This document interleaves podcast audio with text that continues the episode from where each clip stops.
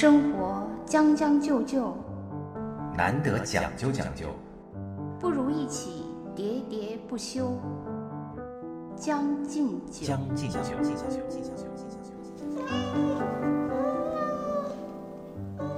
Hello，大家好。这句话终于还是说了。Hello，大家好，欢迎收听新一期的《将进酒啊，我们也是一个音频地摊儿节目。》。对，说到地摊儿，对，先报一下，有很多那个听众反馈啊，说听了我们半天节目都不知道主持人叫什么。大家好，我是江山。我是兔子，嗯，刚才兔子已经说了，我们这期的主题啊，跟地摊儿有关。地摊儿这个词应该是近一个月的热词的第一名吧？嗯嗯你怎么看？其实呢，对我来说，我自己摆地摊儿和逛地摊儿都没什么经验。嗯，但我觉得我自己就是收到这次地摊儿这个热词的反馈，我觉得是两类。嗯，第一类就是我觉得，呃。大家都是拿这个在开玩笑，嗯就这种开玩笑，什么就是什么地摊儿，有什么摆点调侃地摊儿攻略啦，戏谑的意思啊，或者是嗯什么开着那个豪车去摆地摊儿啦，就是各种。对，甚至还有那个某大厂的啊人力总监，然后在这个地摊上搞一个招聘，然后什么招什么什么什么人，我觉得这些呢，其实肯定是跟那个推出这个地摊儿经济没什么关系，没错，就蹭热度嘛。对，大家各种蹭嘛，然后各种在这个里面进行一些那个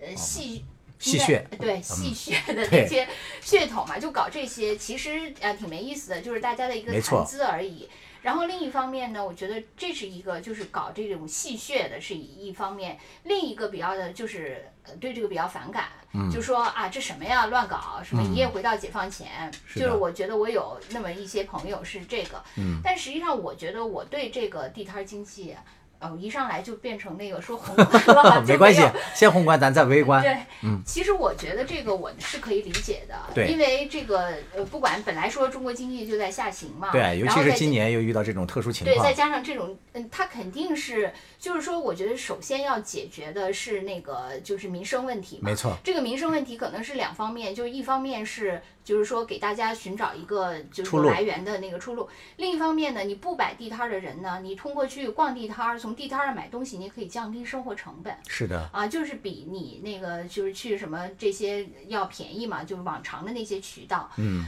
当然，其实我我原来就刚开始听的时候，我想，哎，其实拼多多不就是个云地摊儿吗？嗯哎，为啥大家还要那个在那个实体摆地摊儿？可能我网购习惯了吧。啊，对，但是后来我一想，可能确确实实就是因为，呃，所谓的云地摊儿其实还是有门槛儿的。没错。嗯、其实你看，对中国来讲，这个虽然说能够网购的人群已经有几亿了，是吧？嗯但是还有那么更多的几亿，他是没有这个网购能力的，对吧？对对，包括就是你你去云地摊儿摆摊儿的能力，其实也是有那个。啊对对对于我们，对对哎你对于我们说的这个也啊很重要对于我们买的人，虽然不是就是可能像我们父母他们不太会用网购，就一般多会呃会用网购的人呢，就是他去实体的地摊儿和云地摊儿，他可能要付出的成本是差一个，至少要有邮费，没错要有搜索这些能力，是就是这是他要额外付出的成本，且不说还有不会的。然后就是云摆地摊儿的呢，其实它的门槛儿更高了。对，我原来就看过有些文章，他就说，他说，呃，现在就是号召那个就是扶贫啊什么的，就让那些什么果农啊、什么瓜农、菜农的自己直接去，就绕开原来的那个收购的那个环节，啊，绕开原来收购环节，让他直接去呃摆地摊儿，呃，就网上摆地摊儿啊，这个其实对他来说是挺有难度的。对，因为呢，呃，他原来只需要种完了就卖给这些批发商，他就结束了。对，等于它这个流程，它是一条产业链，它只要负责就开始的一两步之后，它就可以很简单的收到它的利润，虽然利润可能是微薄的。但是如果让他直接去云地摊儿，也就是说让他去电商什么电商扶贫那些，他可能就要兼顾，他不光要生产，他还要去推广、销售，然后运输、什么包装，整个的这一个环节，它都既繁琐，然后又有难度。对，对他来说，这一切的等于他由产业链的上游变成要贯穿一直到售后的这个整个产业链。是的，所以对他来说是这里面的风险，包括他可能呃平台还说对他有一些扶持，说什么给他一些什么贷款，还有这种。但是实际上这对他来说，一旦不成功，这些扶持就可能都成了未来他要承担的一些风险，付出的这些成本嘛那。在这方面，我看到有些媒体做的还是挺好的。现在有一些媒体在帮助这些呃农民们在销售这些，尤其是一些积压的这些呃，比如说水果呀，或者是蔬菜呀，呃，就相当于他们做了一个很简易的一个平台嘛。当当然，目前呢还都是这些媒体在替他们做这些事情。呃，我跟你的观点有点相似，就是那他帮了这次呢，下次呢，明年呢，是吧？确实是这个授以鱼不如授之以那个鱼啊，教给他打鱼的方法。呃，我刚刚还最近买了三十斤的大蒜，就是既是有一个媒体的朋友嘛，嗯，他转发的，就是河南吧，可能这个大蒜又是丰收，但是卖不出去嘛，那我就就只好自己买了，我买了三十斤的。哎，你走的时候我给你拿点儿行吗？带一箱蒜走。啊，对，我们刚才聊的其实都是云地摊儿嘛，云地摊儿我们都尝试过，咱们这次主要是进入到了实体地摊儿对嘛。，是。你是不爱逛地摊儿的吗？呃，因为我就是我插播一下，我觉得这个人生呢，就是呃，你越不愿意干什么，就最越要面后呢呃，对什么事情。最后就要那个一定要让你干，并且像那个半泽直树里的说加倍奉还。对，就比如说我，我是一个特别不喜嗯欢就是去什么购物，呃不是那种女性的购物，就是每天去买菜呀、什么那些事情，我是特别不喜欢去做的。嗯，但是后来呢，就是由于我爸爸妈妈就是年需要被照顾对，需要被照顾了，我就所以，我承担起了所有的这家些买庭采购啊，对，真的是加倍奉还。嗯但是呢，呃，因为电商已经兴起了，啊我这些完全都是靠电商来就是实现。云买菜。对我很少去那个实体的，啊所以虽然 被加倍奉还了，但是还是没有实体的摊儿、练摊儿和买摊儿的这个我都哎，你说的那这一点我和你嗯不一样啊，就是我是非常喜欢逛地摊儿的这么一个人，就是我觉得克强总理说的这个关于地摊经济啊，要要要允许他们这个摆地摊儿嘛，给那个大家，呃，你刚才说是创造一些呃呃增收经济的一个对，就是一个有一个生路以及降低大家生活成本嘛。对，我觉得除了这个之外呢，还有一点就是因为大家也都看到了，今年这个上半年大家遇到了这个呃意想不到的这个疫情之后呢，不论是呃城市的面貌、这个市场的状态，还有人的这个人心方面啊，都有一些呃叫什么凋敝吧。我觉得其实允许地摊出现呢，有时候确实是会，就是代表着一种是烟火气，好像这个城市也因此呢，这个变得更有温度了好像据说是因为他们之前在重庆啊。啊，先实行了这个，对对对然后就是收效是是重庆还是成都吧？是重庆，好像是、收效特别明显。对对对，三月三月份就开始了嘛。啊所以它才又是所谓试点儿，又向全国普及了那种。是的，是。的，是的，对。所以你看啊我啊，本身呢就是，呃，我到因为原来咱们都是干媒体的嘛，就是之前去各地采访的时候，就是当那个采访任务完成的时候，我个人特别爱干的这个事儿，我之前跟你说过，第一就是我爱拿着相机走街串巷，就在人家的窗台门前流连。就是看人家窗台里种了什么花儿，养了什么草，然后跟那些养花的人，对对对对对，然后还拿的是专业相机，专业头盔。去跟他们聊一聊。然后另外一点呢，就是我特别爱去逛那种地摊儿。这种地摊儿有几类，一个就是说卖当地的一些小特产的，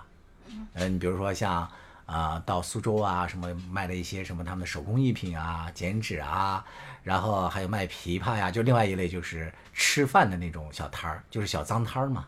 我也哦我也特别爱去，就苍蝇馆子。嗯实际上，我觉得反而是那些苍蝇馆子做出来的那个美味啊，是哎呀，你看说着说着就流口水了，是更地道。我觉得嗯比那个嗯嗯饭店里做的要更好，因为饭店里呢，他可能那些厨师各方面他都经过统一的训练嘛，可能全国的做的菜的水平都差不多了，大家都是分这么几个菜系就标准化的去做。但是呢，在这个呃小脏摊儿这些小地摊儿上面的这些人，那可是。嗯，各家都有各家不同的这个看家本领嘛，这个东西做起来就是非常的，先咽口口水，非常不一样。就我之前去，呃成都，然后下面的附近的有一个叫嗯彭州吧，彭州再下面的一个什么小镇去采访。哇，那小镇上的那个就是做的那个豌杂面呀，就他们自己做的那个豌杂嘛，那个酱啊，到让我到现在都忘不了，真的是太鲜美了。哎，所以我觉得就是有好像有两个中国一样，就是一个中国，因为我因为我其他的朋友也给我讲过，就是比如说呃到也是到四川，呃乡下就吃他们那个冒菜。啊，对对对，说哇，怎么这么鲜美？是的就比在成都或者什么地哎，方好吃很多对，。就是很多人都给我讲过这种，对对对对对就是意想不到的乡间的惊喜嘛。是。的，但是呢，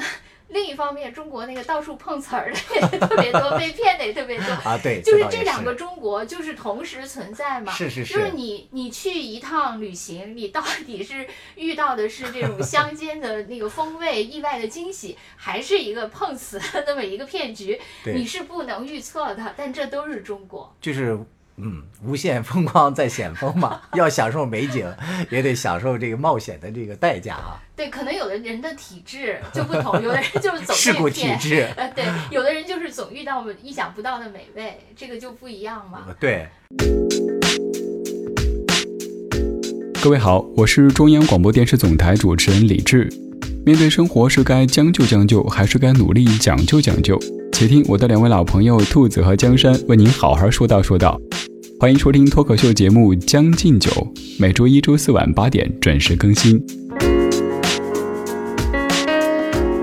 所以我我觉得我不愿意地摊儿，可能也有这种顾虑，因为怕跟那些人，就是我。你说烟火气，我特别能理解，但是有的时候我就怕我那个沉浸想企图沉浸在烟火气里，被烟火气给熏。给给烧了，烧伤了。对，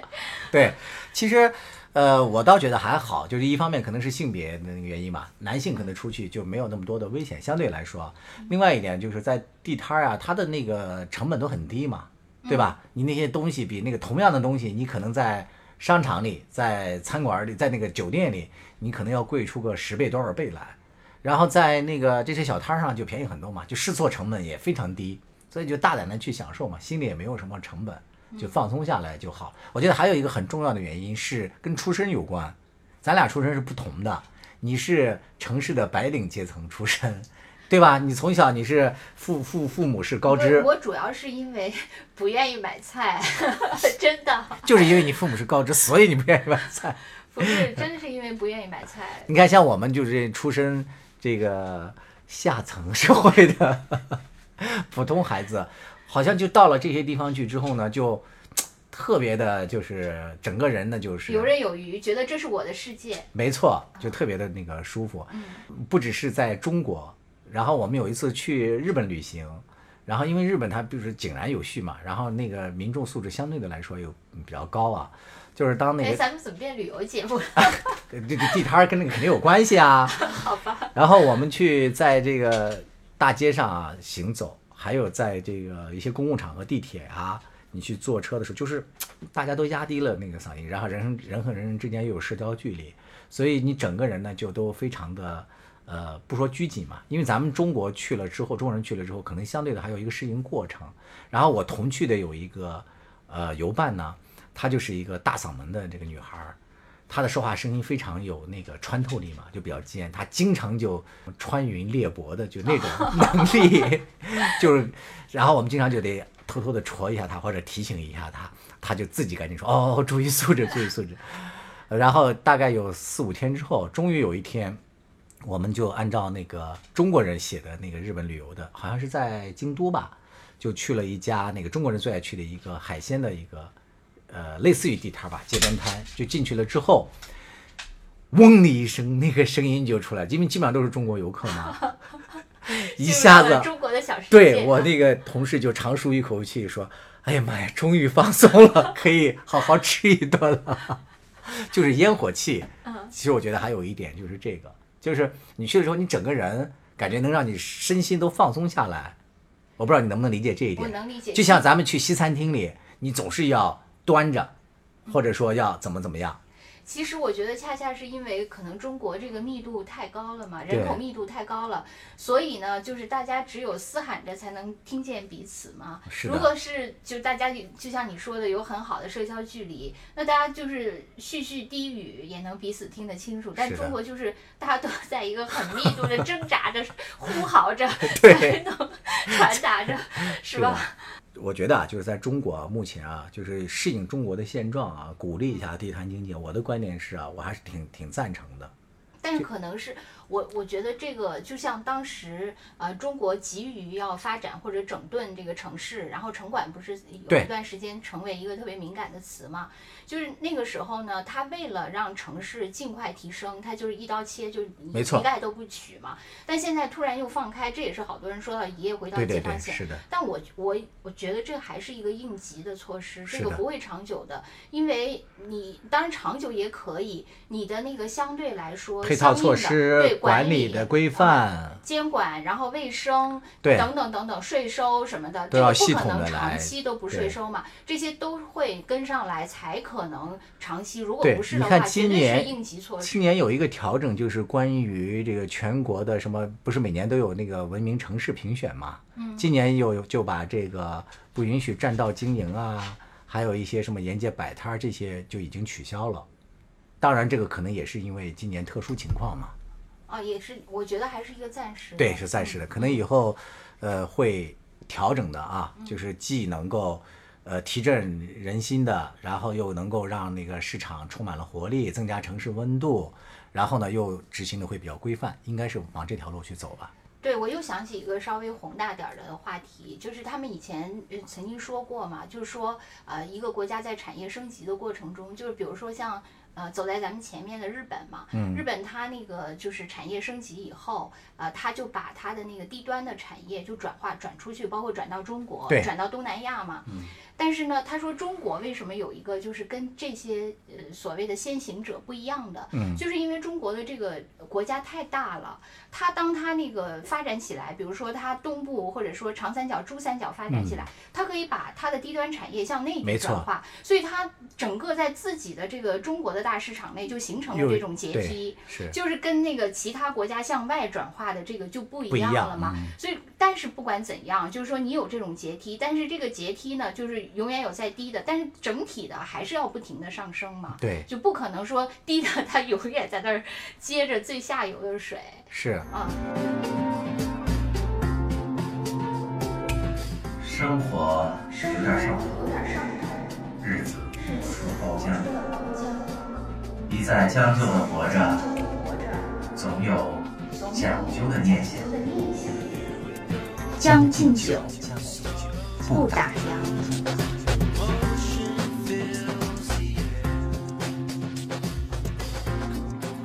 大部分呢，我看啊，网上的很多的观点啊，除了少数派啊是在这个戏谑啊，或者是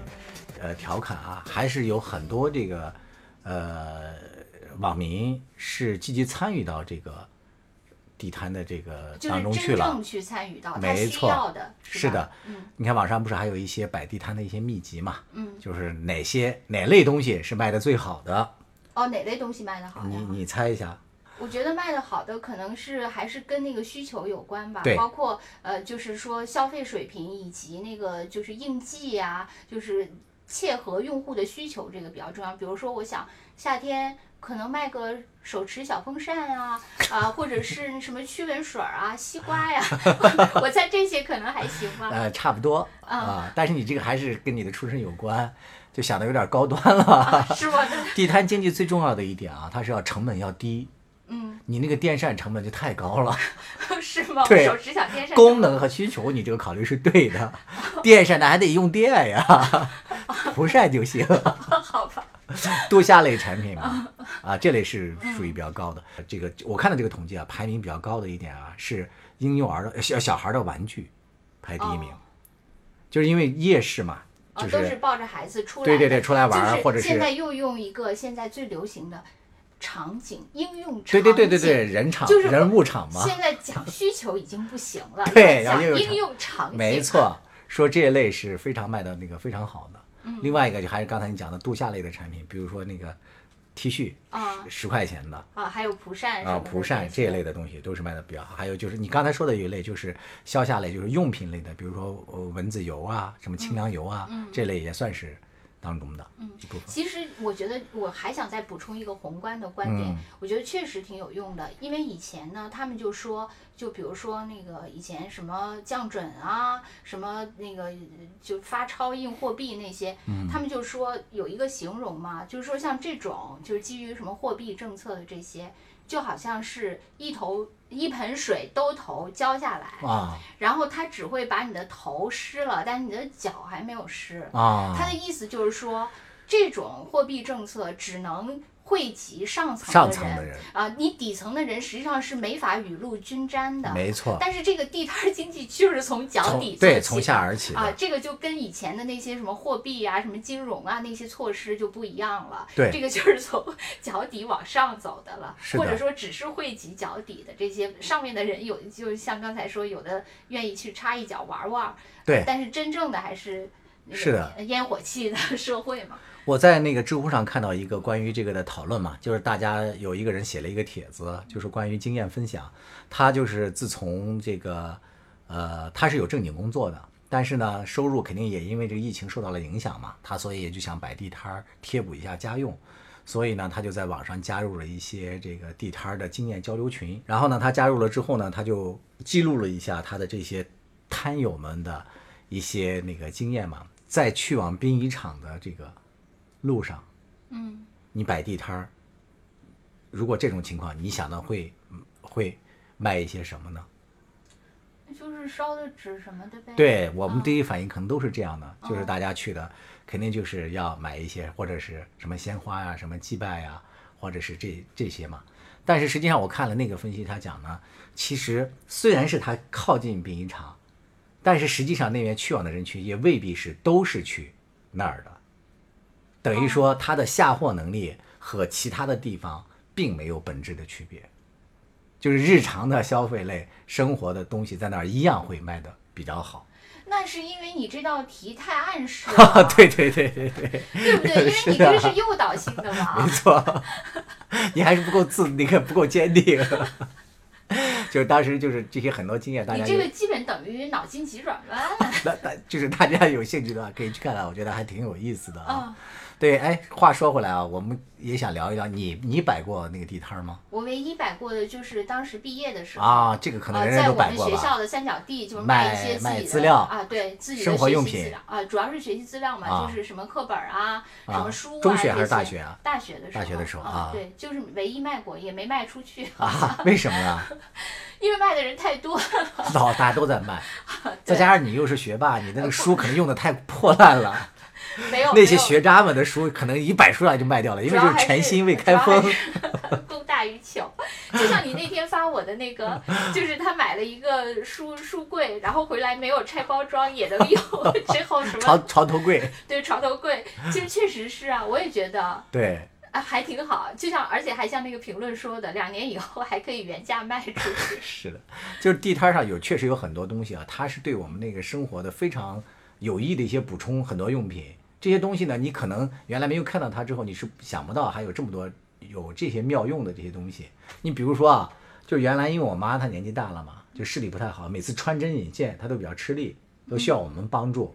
我是通过地摊儿才知道有一种东西叫穿针穿线器的，你见过吗？我知道，给对我我妈买过，啊，是吗？你竟然买过？你你怎么想到这个东西的？因为我妈需要嘛。不是，你怎么知道这个东西的？有这个东西的啊？你妈知道啊对啊？你妈肯定也是从地摊上知道的。都是需求引发的，啊而而且我觉得真的是，确实真正生活的人，他是需要的是非常琐碎的没错小东，西。是的，比如说今天我在来你这儿的路上，嗯我妈就发给了我若干链接，啊就都是什么挂钩啊，啊什么那个呃剪刀啊，啊就类似于都是这种她要买的这些小东西。啊，我们小区门口就有，待会儿你走的时候，咱们一一一条道采购完。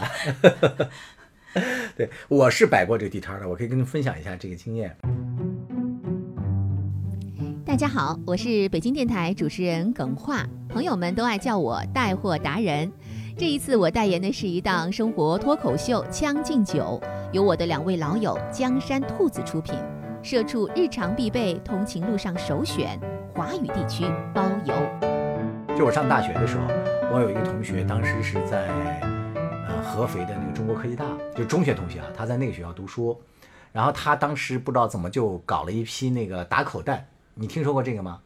我我听说过，但我始终不知道打啊口袋是、，打口袋就是是这样，就是早期有一些走私的这个呃录音带，呃就是 CD 或者是那个那个磁带，然后呢，他通过那个非法渠道进口，然后呢被海关给查收了、没收了。他因为没有正规渠道嘛，然后就给他那个磁带每个表面都锯了一条口子。那这样的话，它不等于说被损坏了嘛？所以叫有的是叫打口，有的是叫打卡带。但是呢完全就不影响不完全不影响听。当时主要是欧美的那个流行音乐为主吧。就是他打了口以后，这些东西还能从海关再流出来。啊，对，肯定是种种原因吧。哦就是然后就在当初在很多这个大学校园里就卖的比较多，然后这同学就搞了一批呢，然后就让我和我的同学在我们当地去卖，然后我就和我的这个一个两个同学吧，我们就在一个风雪交加的一个周末，我们就去应用场景竟然是个风雪交加。对，然后就去那个为了增强那个音乐的那个青年的那个啥嘛，文艺感嘛，嗯，然后我们就去呃旁边的一个学校去，因为不好意思在自己学校卖啊，因为认识的老师和同学太多了，就去哦，别的学校去卖觉得不好意思啊。当然不好意思，第一次摆摊嘛，嗯，然后卖的还可以啊，大概去旁边那个学校卖，可能迅速的就卖出了大概十十几盘嘛，大概这个样子。正在此时，我们就被那个学校的保安给抓走了。哦，就当时也是不允许随便摆对啊但是我们根本都不知道嘛，保安就直接把我们的那个地摊儿给我们一兜子就兜走了，兜到他的保安室里，然后就勒索嘛，也不能勒索，就是呃罚款罚款，就让我们交一那个一百块钱。嗯，你们当时卖了多少？当时那个带磁带一盘也就卖十块钱嘛，一盘磁带，就刚卖了一百。那个估计也就刚卖刚 凑够了一个罚款钱。那个人是有点儿西北方言嘛，那个保安就一直在说啊、留下十五爬袋子，一百块钱，就反复说这两句话嘛。我觉得他是看好了你们大概赚了一百块钱，没错你说得收摊儿很对了，该去抄你们的摊对。最后我们就灰溜溜的交了这些钱嘛，就是等于说帮他把罚款钱卖出来了，就就回去了。然后路上就很悲愤嘛，还只好又那个花了点钱大吃了一顿，没有任何收益，反而赔了，没有赶上现在这个好政策呀。对，但是现在回想起来啊，就觉得摆地摊也不是说是个人就能摆的。啊，我相信，而且而且我觉得可能就是你摆了以后，才能真正就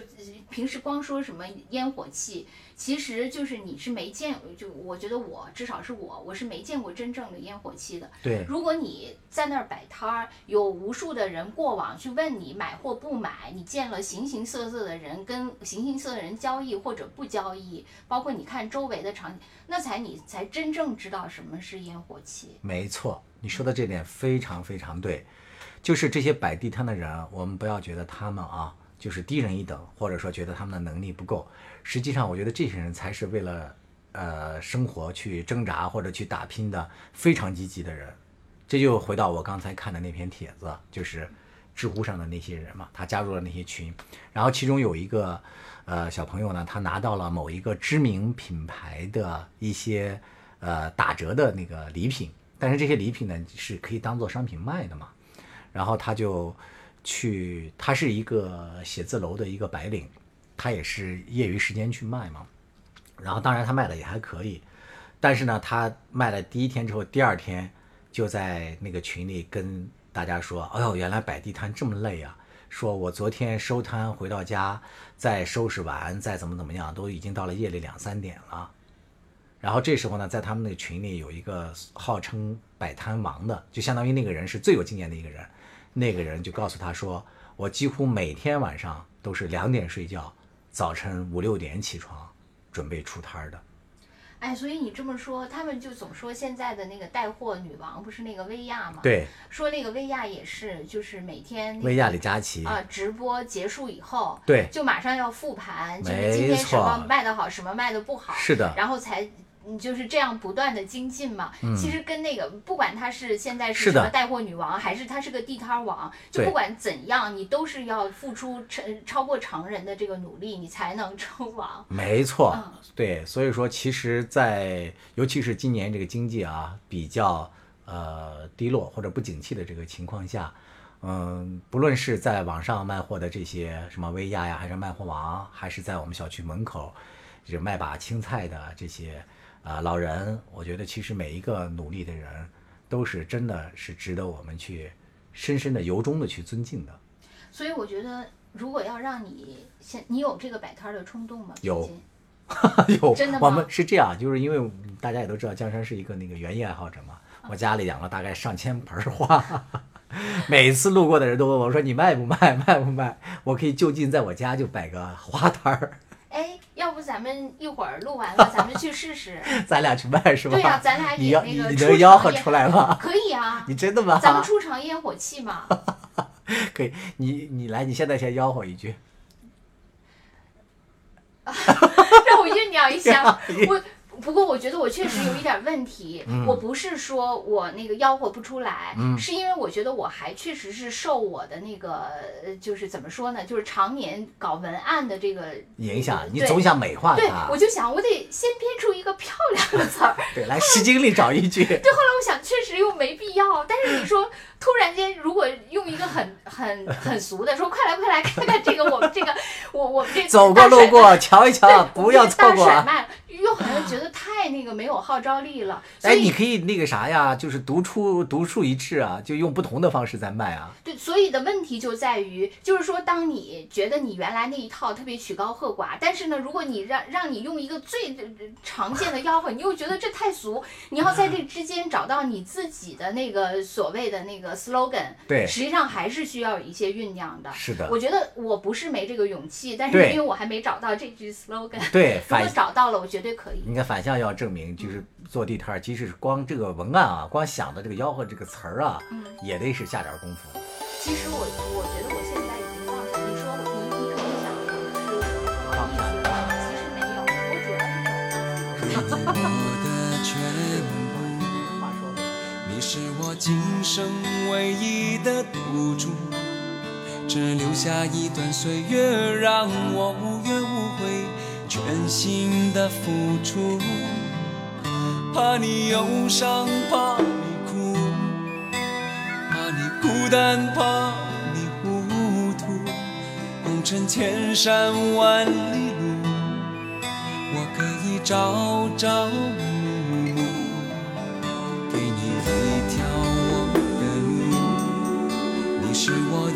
一生不停的脚步，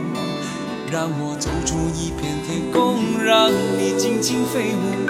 放心的追逐。爱是漫长的旅途，